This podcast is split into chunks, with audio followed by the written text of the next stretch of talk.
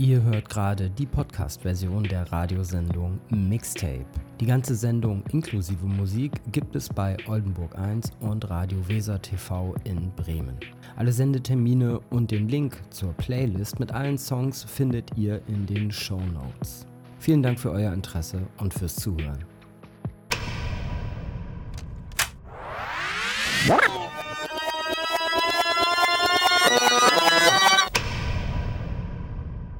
Das ist die Sendung Mixtape. Es geht ums gemeinsame Musik hören, darüber reden und auch gemeinsam ums Abschweifen. Mitgebracht hat die Musik diesmal Gregor Runge. Er arbeitet beim Theater Bremen, aber er ist natürlich noch viel mehr als einfach nur ein Arbeiter beim Theater Bremen. Also was er dort macht und was er Bremen sonst noch so beschert hat, das wollen wir beiden in den nächsten 60 Minuten hier in seiner Küche thematisieren. Moin Gregor. Hallöchen. Ähm, es soll ja hier viel um Musik gehen, ja, und deshalb sollten wir auch direkt mit Musik starten. Also du hast die Musik mitgebracht und äh, du sagst jetzt auch, womit wir einsteigen in dieser Sendung. Und ich würde sagen, danach sagst du, wieso wir damit eingestiegen sind. Okay, dann mache ich es kurz und schmerzlos. Wir steigen ein mit Rödler im Hartrein-Projekt Höher, schneller, weiter.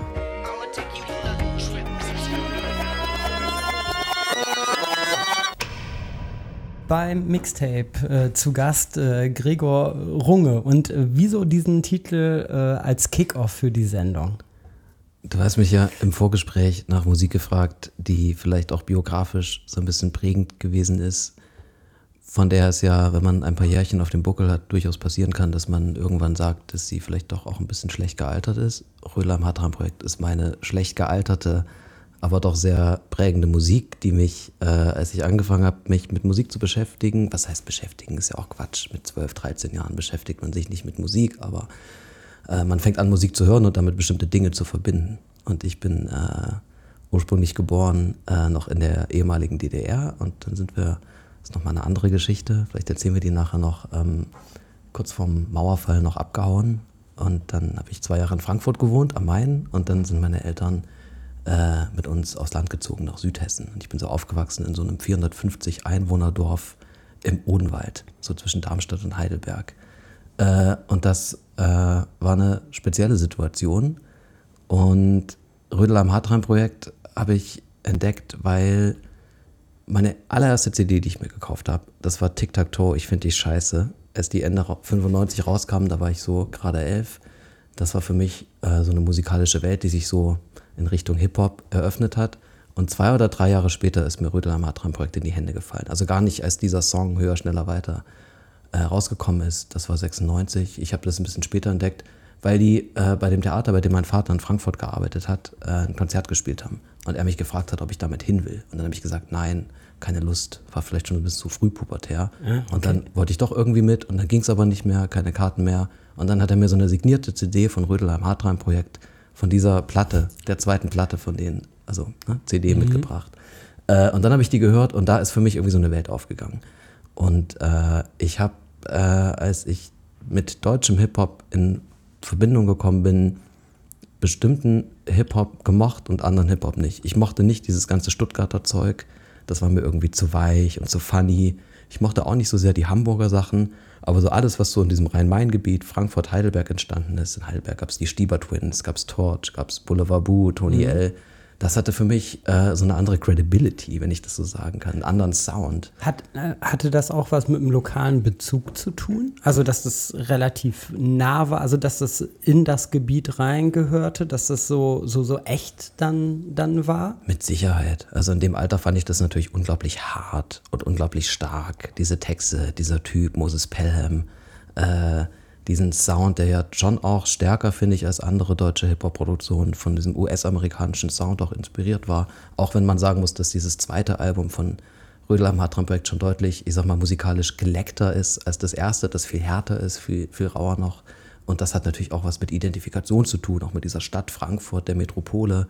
Ich bin da sozusagen von Dresden nach Frankfurt und dann in den Odenwald verfrachtet worden. Und das war als Kind total super da. Mhm. Aber mit so beginnender Jugend habe ich schon auch gemerkt, dass ich eigentlich schon irgendwie Großstadt sozialisiert bin und das äh, mir mitunter schwerfällt in diesen dörflichen, ländlichen Strukturen. Äh, und da war das natürlich so ein Fluchtpunkt. Und äh, ich muss sagen, dass diese Verbindung aus dem Rap, aber auch den sehr, finde ich, Soul-Komponenten, die in dieser Produktion ja, eine große Rolle gespielt haben bei Röder Matram Projekt, das hat mich musikalisch sehr geprägt. Schlecht gealtert ist das, weil es natürlich ein bisschen cheesy ist, weil es ganz schön dick aufgetragen ja. ist, äh, was die beiden da von sich geben. Und weil natürlich, ich sag mal so, ein bestimmtes Vokabular ich äh, aus einer ähm, etwas informierteren Haltung über 25 Jahre später so vielleicht auch nicht mehr so dingen würde. Nee, genau. Also das, äh, das kann ich gut nachvollziehen. Das haben wir ja wahrscheinlich alle, die sich, sagen wir mal, die musikalisch ein bisschen sich sozialisiert fühlen. Äh, dass so alte Sachen, es gibt so ein paar, bei mir auch ein paar Sachen, ich traue mich gar nicht mehr, die nochmal anzuhören, weil ich denke, oh, nee, lieber, lieber so ein, so ein, so ein, so ein das soll so ein Ort bleiben, der unberührt ist, der, der schön ist und äh, da möchte ich nicht nochmal hin. So, und so, so, wahrscheinlich ist das auch so mit dem Rödelheim-Hartheim-Projekt. Ich versuche jetzt erstmal äh, sozusagen ein paar Schritte nach vorne oder nach hinten äh, zu gehen, um das um, um dich so ein bisschen einzuordnen für die Hörerinnen und Hörer. Ich hau einfach mal einen raus.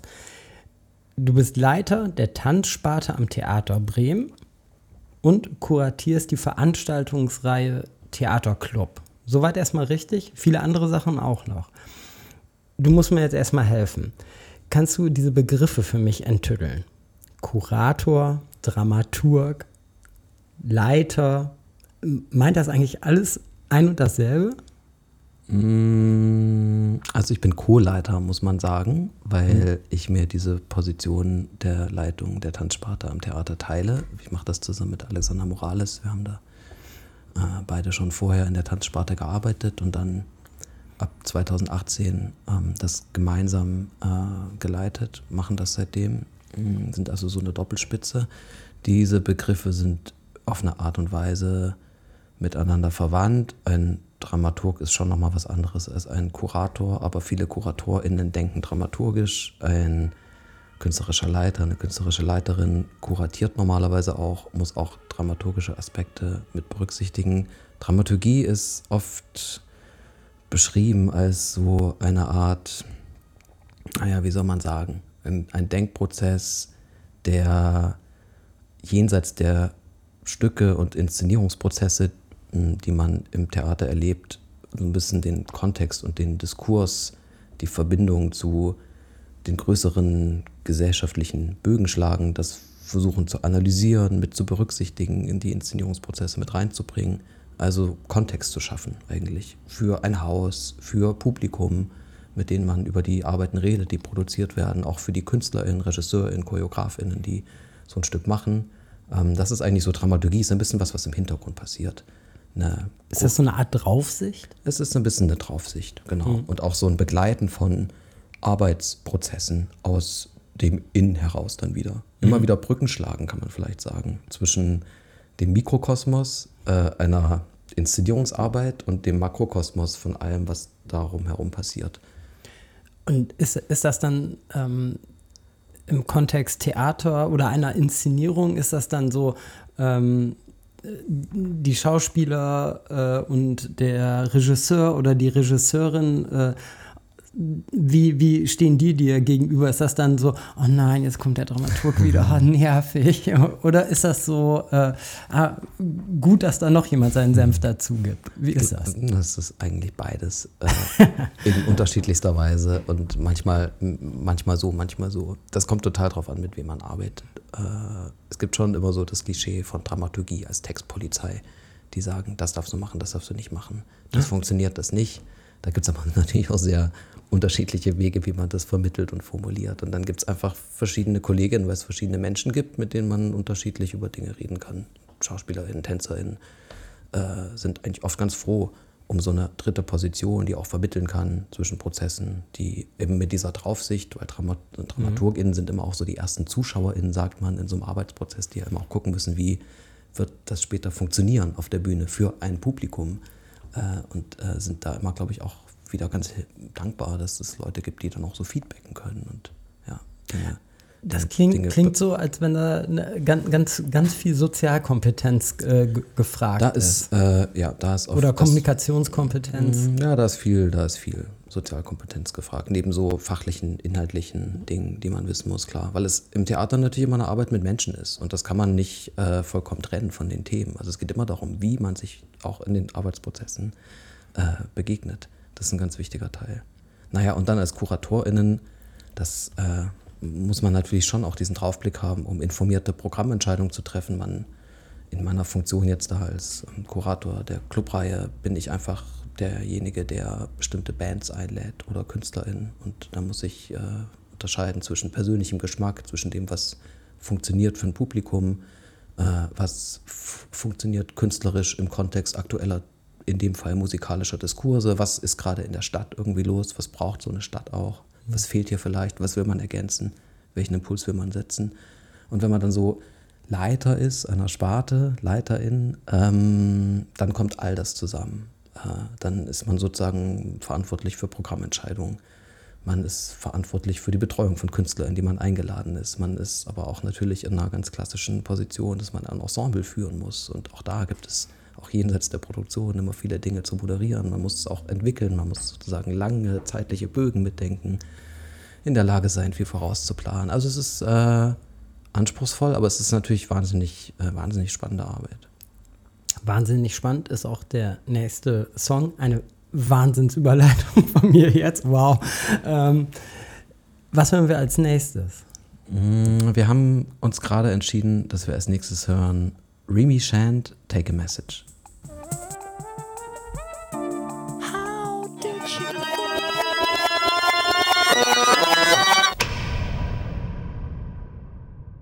Okay, Gregor. Ähm, was war das? Äh, ich habe es dann an der Hook äh, erkannt, äh, wahrscheinlich auf Bremen 2 gehört, habe ich gerade äh, schon gesagt. Und wir haben gerade off-air, das müssen wir den Zuhörerinnen auch nochmal sagen, 80 Prozent der Sendung ist eigentlich passiert off-air. Die, die, wirklich äh, heißen äh, Geschichten, die gibt es off-air kriegt ihr leider nicht mit, aber ähm, da haben wir schon gesagt, das ist deutlich besser gealtert. Ja, das finde ich auch. Ich finde, also wir sind da immer noch in meiner Jugendzeit. Remy Shand, dieses Album ist rausgekommen, ich glaube 2001. Ich habe es dann wahrscheinlich auch ungefähr um die Zeit entdeckt, das heißt, da war ich 17. Äh, kanadischer Multi-Instrumentalist, der auch nur dieses Album veröffentlicht hat. Ähm, mir ist das in die Hände gefallen, weil ich damals noch in so einem in so einer Art Bertelsmann-Club war. Also, ihr müsst euch, du cool. musst dir immer noch vorstellen, wir befinden uns äh, um das Jahr 2000 herum. Ich befinde mich in der tiefsten südhessischen Provinz. Das mit dem Internet war da noch nicht so. Äh, Plattenläden gab es da auch nicht, aber es gab den, so ein, ich weiß, ich, ich weiß nicht, ob es der Bertelsmann Club war oder was Verwandtes, aber sagen wir mal, es gab diesen Bertelsmann Club, in dem ich Mitglied war. Man bekam, glaube ich, alle zwei, drei Monate einen Katalog geschickt und musste dann daraus zwei oder drei Items bestellen. Und ich habe immer CDs bestellt oder Bücher äh, und habe tatsächlich manchmal einfach so eine CD bestellt, von der ich dachte, ah, das ist irgendwie interessant beschrieben. Das würde mich jetzt interessieren, weil ich musste ja was bestellen. Das war sozusagen Teil dieser Mitgliedschaft. Und ich glaube, Remy Shant habe ich darüber entdeckt. Äh, wir haben gerade schon gesagt, das ist äh, Soul-Musik. Äh, Remy Shant hat sich sehr orientiert an diesem 60er, 70er Jahre Motown-Sound.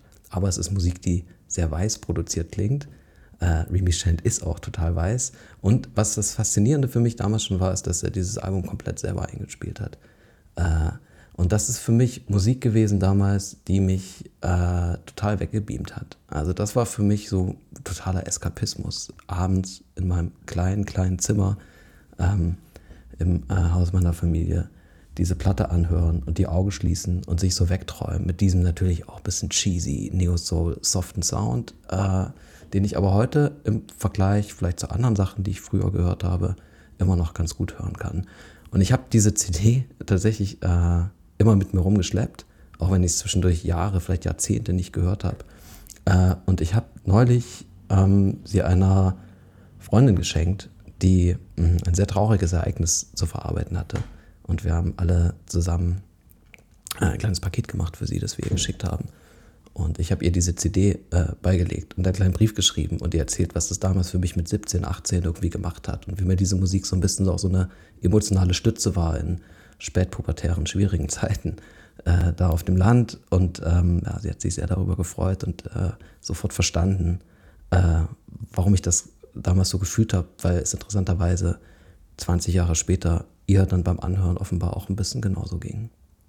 Ich versuche versuch immer noch, äh, mir dich da so in, in dieser hessischen Provinz äh, vorzustellen. Hattest du Weggefährtin, die mit dir diese Musik gehört haben? Oder, ja. ähm, weiß ich nicht.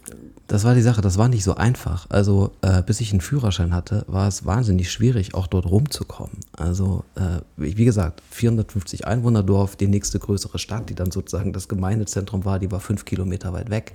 Meine äh, Eltern haben sehr viel getan, meine Mutter vor allem, äh, um sozusagen das irgendwie auszugleichen, dass man einfach da überhaupt nicht mobil war. Also es gab Busse zum Beispiel, die musste man aber anrufen, wenn die fahren sollten, einen Tag vorher und dann fuhren die auch immer nur bis 17 Uhr. Also okay. Also entweder warst du mit dem ja. Fahrrad unterwegs und dann war das aber auf dem Berg. Also runter ging immer super, mhm. aber hochfahren, fünf Kilometer den Berg hoch, äh, ja, das war irgendwie nicht so cool.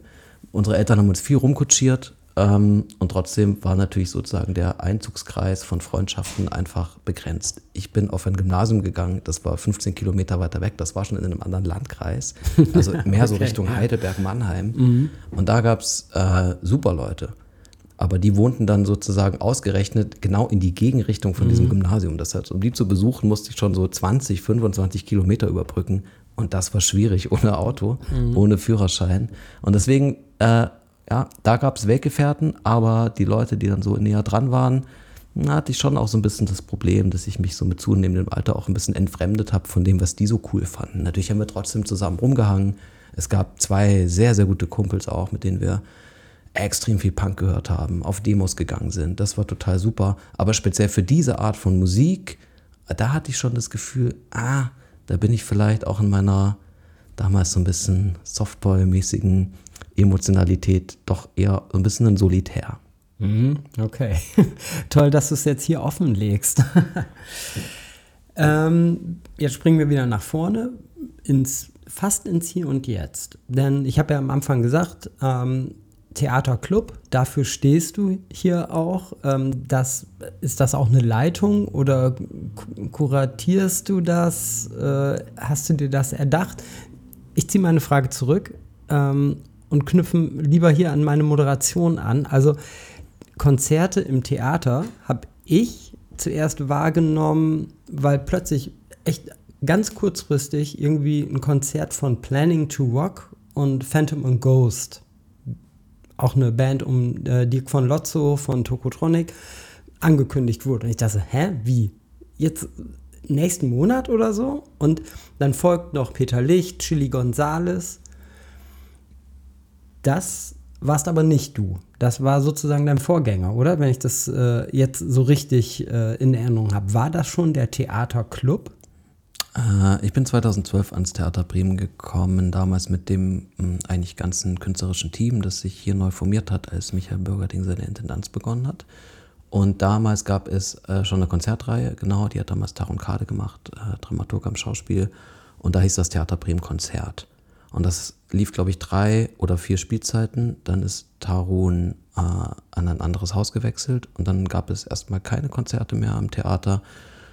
Und ich habe dann 2016, 17 ein bisschen Zeit gehabt, neben meiner Arbeit als ähm, Dramaturg in der Tanzsparte damals und ich glaube, Michael hatte mich auch gefragt, ob das nicht vielleicht ein Thema wäre für mich, weil er sich irgendwie gewünscht hätte, dass ähm, wir wieder regelmäßiger Konzerte machen. Michael Bürgerding, ja, der okay. Intendant, mhm. ja. genau. Und ich hat, war damals ehrlich gesagt schon genervt davon, dass wenn ich Bands sehen will, die ich gut finde, ich sehr, sehr oft nach Hamburg, Berlin, Hannover oder Köln fahren muss. Ähm, und es vermisst habe, dass so ein bestimmtes musikalisches Spektrum äh, in der Live-Musiklandschaft in Bremen abgebildet wird. Und habe dann ein, zwei Versuche gestartet, Konzerte zu organisieren im Theater. Das hat ganz gut geklappt und habe mir dann ja, diesen neuen Reihentitel Theater Bremen Club ausgedacht und ähm, ja, angefangen, monatlich Bands in die Stadt einzuladen, die, und das ist, war damals und ist heute immer noch das Thema auch ein bisschen der Auswahl, entweder noch nie oder sehr, sehr lange nicht mehr in Bremen gespielt haben und die so aus diesem weiten Feld kommen zwischen neuem Jazz, Neo Soul, Global Pop, auch mal ein internationaler Rap-Act, also alle Sachen, von denen ich das Gefühl habe, dass sie ähm, ja, in der Live-Musiklandschaft hier eher unterrepräsentiert sind. Und ähm, ich könnte mir vorstellen, oder in meiner Vorstellung ist es so, ähm, sowas zu etablieren in einem Haus wie im Theater ist eigentlich total schwer. Dadurch, dass es schon Konzerte gab, war das dann einfach. Du hast gerade gesagt, du bist sogar gefragt worden, das zu etablieren. Ähm, weil sonst in meiner Vorstellung ist es, glaube ich, schwierig, das durchzusetzen. Zu sagen, hey, wir machen hier sowas. Oder ähm, ist das ein Irrglaube von mir? Oder ist das mhm. natürlich abhängig von jedem Theater? Ja, das kann ich jetzt natürlich nicht für mhm. alle Theater beantworten. Da sind ja die Häuser auch sehr, sehr unterschiedlich und es hat immer total viel mit den handelnden und auch entscheidenden Personen zu tun, ähm, den KollegInnen, die dann da auch mit zu tun haben.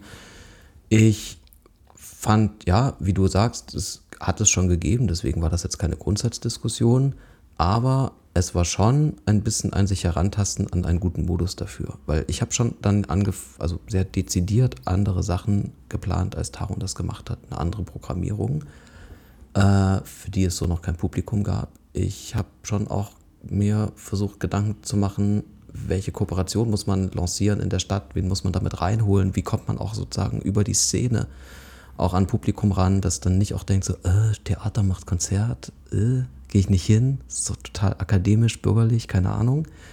Ähm, habe dann angefangen, DJs einzuladen, die vorher der auflegen und habe mir sehr viel Gedanken auch gemacht über den Raum, in dem das stattfindet. Wir haben ein sehr schönes, haben ein kleines Haus in Bremen, das ist so ein Blackbox-Theater, das eine große Flexibilität aufweist. Die ersten drei Konzerte haben wir noch so gemacht, dass wir einfach die Stühle von der Tribüne genommen haben und äh, eine kleine Bühne auf die äh, eigentliche Bühne gebaut haben, auf der die Band dann ein bisschen erhöht gespielt hat und ich dachte, das ist dann das. So funktioniert das. Und das funktionierte aber nicht so gut, weil wenn du dann nur, nur in Anführungszeichen 200 Leute drin hast, was ja eigentlich schon wahnsinnig viel ist, ähm, auch für das Programm, mit dem wir da losgelegt sind, dann, äh, dann sitzen die natürlich alle auf dieser Tribüne, auf diesen Stufen und es entsteht überhaupt keine Stimmung. Und da habe ich gemerkt, okay, wir müssen das irgendwie ändern, wir müssen mit diesem Raum anders umgehen. Und dann musste ich schon ein bisschen mich auseinandersetzen, Gespräche führen, äh, über ein verändertes Setup. Und mittlerweile, finde ich, haben wir da einen sehr, sehr schönen Konzertclub geschaffen. Wir drehen das Ganze jetzt nämlich um 180 Grad rum. Wir hängen die Tribüne ab, da bauen wir eine Bühne dran für die Band und die Leute stehen und tanzen auf der eigentlichen Bühne. Äh, und das ist, und dann hängen wir da eine PA hin und das ist äh, eine sehr, sehr schöne Situation. Und das hat schon ein bisschen gedauert und, und vielleicht äh, machen wir das dann gleich einmal fest an dem nächsten Titel, den wir wahrscheinlich hören. ich habe schon auch gemerkt, man muss so das Publikum einmal darauf aufmerksam machen, was das jetzt eigentlich ist. Und äh, vielleicht reden wir darüber, wenn wir Meta Meta Imagendo Amor gehört haben. Genau, Musik hören und dann drüber reden. Immer die bessere Art und Weise.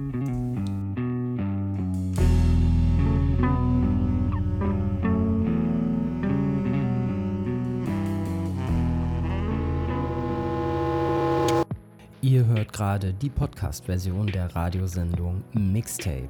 Die ganze Sendung inklusive Musik gibt es bei Oldenburg 1 und Radio Weser TV in Bremen. Alle Sendetermine und den Link zur Playlist mit allen Songs findet ihr in den Show Notes. Vielen Dank für euer Interesse und fürs Zuhören. Ja, da klingt es äh, langsam, langsam aus. Ähm, voll das Monster. Und äh, wieder off-air hast du gerade eine wunderbare Anekdote erzählt und äh, die musst du jetzt einfach mit den Hörerinnen äh, teilen. Nämlich, äh, das ist das, du sagtest gerade, das zweite Konzert in der Reihe gewesen, Theaterclub und so ein bisschen, also nicht exemplarisch, aber ein Gamechanger. Ein Gamechanger. Äh, die Situation war äh, ziemlich interessant. Es waren 300 Leute da bei diesem Konzert, gleich das zweite in der Reihe. Wir waren ziemlich baff.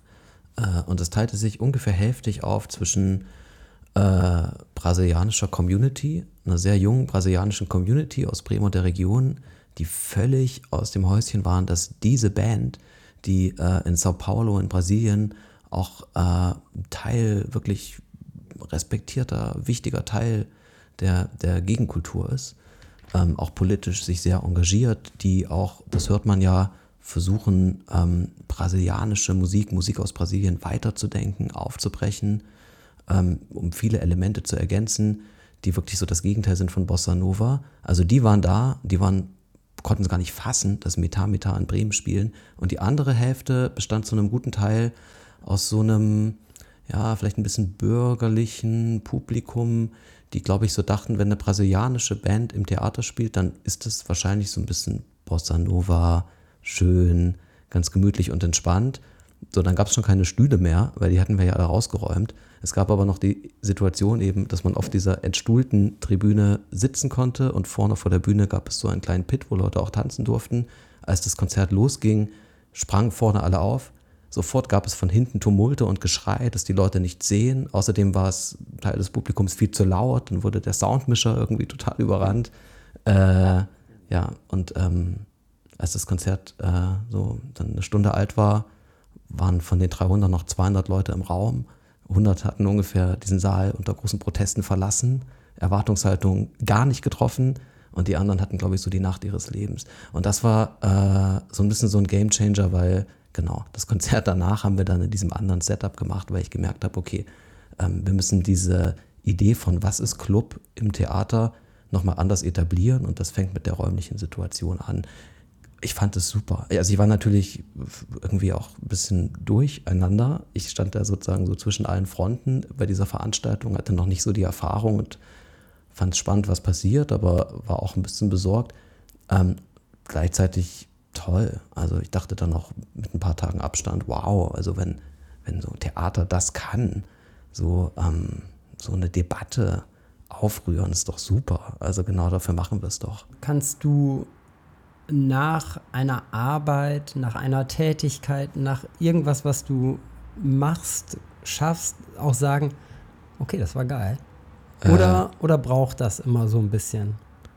Unmittelbar danach nicht. Dann ist man einfach noch voller Erlebnisse, ähm, Sensationen, die man ähm, natürlich erstmal ein bisschen auch sacken lassen muss. Aber spätestens am nächsten Tag äh, ist dann oft schon so ein Gefühl da mit ein bisschen Abstand, ah, okay, wow, das war das und mh, hm, ich glaube, es war cool, schön. Also du kannst dich auch selber loben. Äh, nicht so gut, aber ich versuche das zu lernen und nicht zu hart zu sein mit mir. Sehr diplomatisch ausgedrückt. Ähm, ich würde vorschlagen, wir hören den nächsten Titel und springen sozusagen äh, in den Raum der umgedrehten Bühne äh, rein. Was hören wir denn? Äh, wir hören Jimmy Tenor, Miracles.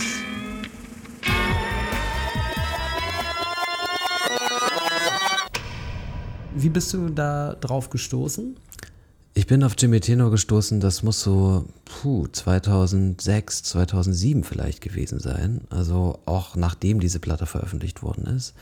Äh, und zwar, ich habe Freunde besucht damals in Berlin, ähm, ehemalige äh, StudienkollegInnen äh, mit anderen Freunden sind wir hingefahren und wir haben da ein Konzert gesehen von Jimmy Tenor mit der Big Band ich glaube, im Astra Kulturhaus oder in der Kulturbrauerei. Naja, in einer von diesen Berliner Konzertvenues. Und das hat damals für mich wahnsinnig viel aufgemacht.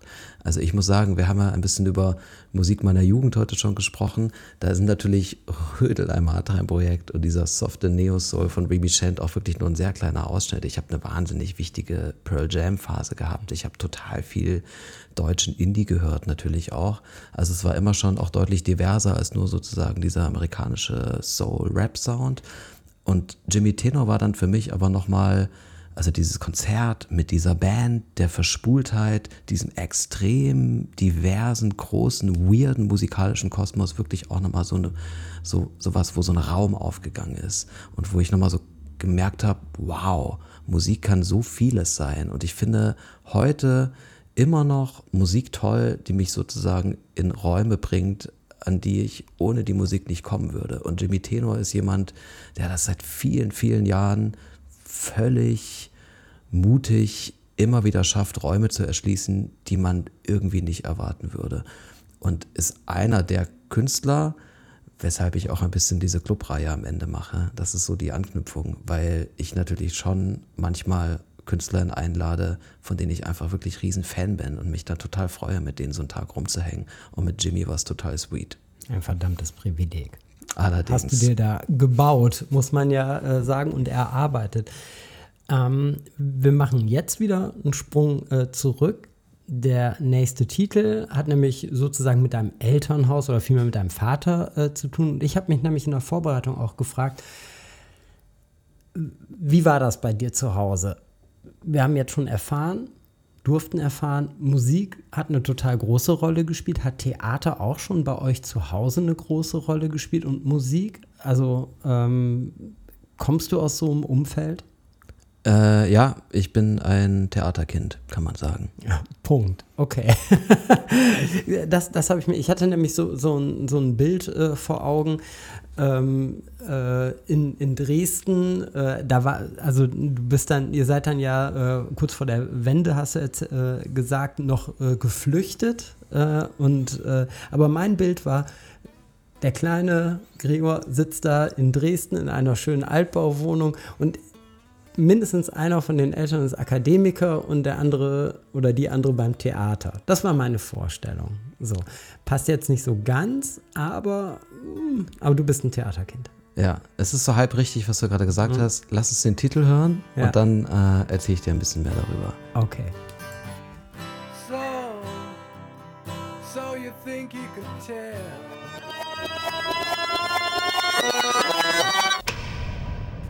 Ich glaube, das war der bekannteste äh, Song für heute, von heute. Also ich hoffe, dass er bekannter ist als das äh, Hardrein-Projekt, ähm, würde ich mal sagen. ähm, und voll aufgeladen. Eine ganze Sendung wert, äh, was dieser Song und diese Platte ähm, für eine Bedeutung für dich äh, hat. Versuch's mal zusammenzufassen. Wir sind nämlich fast am Ende. Also, diese Platte war die erste Platte, die mein äh, Vater besessen hatte in der ehemaligen DDR. Mein Vater, meine Eltern waren äh, beide keine, sind beide keine Akademiker. Mein Vater hat am Theater gearbeitet als Techniker, meine Mutter als Krankenschwester, das haben sie auch schon im Osten gemacht. Ähm, es war so, dass Westplatten im Osten natürlich wahnsinnig begehrt waren. Wenn man westliche Rockmusik hören wollte auf Schallplatte, mussten die aus dem Westen sein, sonst war es irgendwie nicht cool, es klang auch scheiße. Umgekehrt interessanterweise waren aber Klassikaufnahmen aus dem Osten im Westen total beliebt, weil es einfach in der DDR total gute Orchester gab. Also gab es einen, äh, wie sagt man, regen Tauschhandel von äh, Westplatten äh, mit Rockmusik und Ostplatten mit Klassikmusik, die also zwischen diesen beiden Ländern hin und her gegangen sind. Und ein Bekannter meines, äh, des Vaters, meines Vaters, der hatte Kontakte in den Westen und der hat äh, meinem Vater diese Platte ähm, geschickt, die erste Schallplatte. Da sind dann viele weitere noch gefolgt. Meine Eltern haben so eine Plattensammlung aufgebaut. Das waren am Ende 300, 400 Scheiben. Mein Vater ist dann äh, bei einem Gastspiel, das er hatte mit dem Schauspiel Dresden in Westberlin in Absprache mit meiner Mutter drüben geblieben. Und meine Mutter hatte gesagt, okay, mach das, wir wollen hier beide raus, wir wollen unsere Kinder aus diesem Staat raushaben, damit sie andere Möglichkeiten haben. Ba, ba, ba. Ähm, und sie hatte sich dann äh, gesagt, dass sie aus Protest gegen das System und auch um ihren Ausreiseantrag äh, zu beschleunigen, nicht mehr arbeiten gehen würde, kein produktives Element mehr im sozialistischen Staat sein möchte. Der Plan war eigentlich, ein bisschen von Erspartem zu leben und dann nach und nach diese Platten zu verkaufen, um die Zeit zu überbrücken, bis sie meinem Vater mit mir und meiner kleinen Schwester nachreisen könnte. Dazu ist es nie gekommen, äh, weil dann im Herbst 89 die Grenzen auf einmal so porös wurden über Tschechien, dass meine Mutter dachte, jetzt oder nie. Und dann vier Tage vor Mauerfall äh, ein äh, Taxi angerufen hat, so ein Schwarztaxi, und sich äh, an die Grenze hat bringen lassen zu Tschechien und wir dann in den Westen ausgereist sind. Mit dir und deiner Schwester? Mit mir und meiner kleinen Schwester. Ich war noch nicht ganz fünf, meine Schwester war noch nicht ganz zwei. Äh, ein Schulfreund meines Vaters hatte dann den Auftrag, in der verwaisten Wohnung äh, meiner Eltern in Radebeul bei Dresden sich um die Sachen zu kümmern, auch um die Plattensammlung. Die Plattensammlung ist verschwunden gegangen, nicht mehr aufgetaucht, war einfach weg. Mein Vater hat dann irgendwie viele Jahre später bei dem Klassentreffen diesen Schulkumpel mal gefragt, was damit eigentlich passiert ist. Der hat behauptet, er könnte sich an nichts erinnern. Wahrscheinlich hat er sie verscherbelt oder weggegeben nach und nach. Was vielleicht aber auch ein ganz ja, tröstender Gedanke ist, dass diese Plattensammlung, die ich gerne gesehen hätte, heute mhm. ähm, vielleicht doch noch irgendwie weiterlebt, wenn auch in den Händen von vielen anderen Menschen. Die kleine Wolte ist, ich habe lange gar keine Schallplatten gehabt. Ich hatte gar keinen Plattenspieler bis vielleicht 2007, 2008.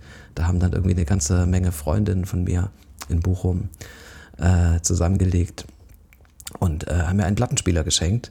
Und äh, ja, äh, mein sehr, sehr guter Freund Rasmus, der das Ganze angeleiert hatte, hat dann aus seinem eigenen Bestand genau diese Platte von Pink Floyd dazugelegt, sodass also die erste Schallplatte meines Vaters und auch meine erste Schallplatte völlig unabhängig voneinander, ja, Pink Floyd, Wish You Were Here ist. Das kann man sich nicht ausdenken. Aber vielleicht sogar Stoff für ein Theaterstück äh, könnte man mit äh, reinflechten. Und äh, verdammt, ich würde so gerne über einfach diese Zeit, äh, wir haben natürlich oft eher drüber gesprochen, Flucht und alles sowas und was, äh, was das äh, bedeutet hat, auch für dich und für deine Familie. Ähm, da würde ich gerne eigentlich mehr zu erfahren. Und wir haben noch überhaupt nicht, was ist eigentlich mit Tanzen? Was ist eigentlich mit Tanzen? Und wenn, wieso? Da haben wir auch gar nicht drüber gesprochen. Aber wir haben leider keine Zeit. Wir wollen noch ein Musikstück hören. Und ähm, womit schmeißt du uns raus? Äh, ich schmeiß uns raus mit vielleicht einem der schönsten Liebeslieder aller Zeiten, was vielleicht oder sehr wahrscheinlich auch gar nicht so viele kennen, von Beverly Glenn Copeland, Color of Anyhow.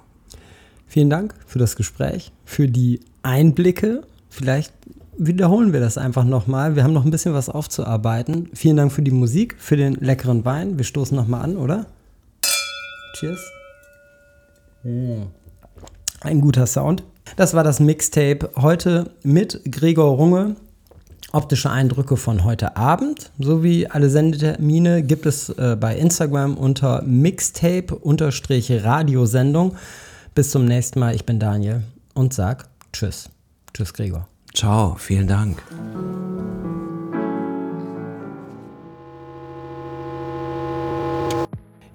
Hört gerade die Podcast-Version der Radiosendung Mixtape. Die ganze Sendung inklusive Musik gibt es bei Oldenburg 1 und Radio Weser TV in Bremen. Alle Sendetermine und den Link zur Playlist mit allen Songs findet ihr in den Show Notes. Vielen Dank für euer Interesse und fürs Zuhören.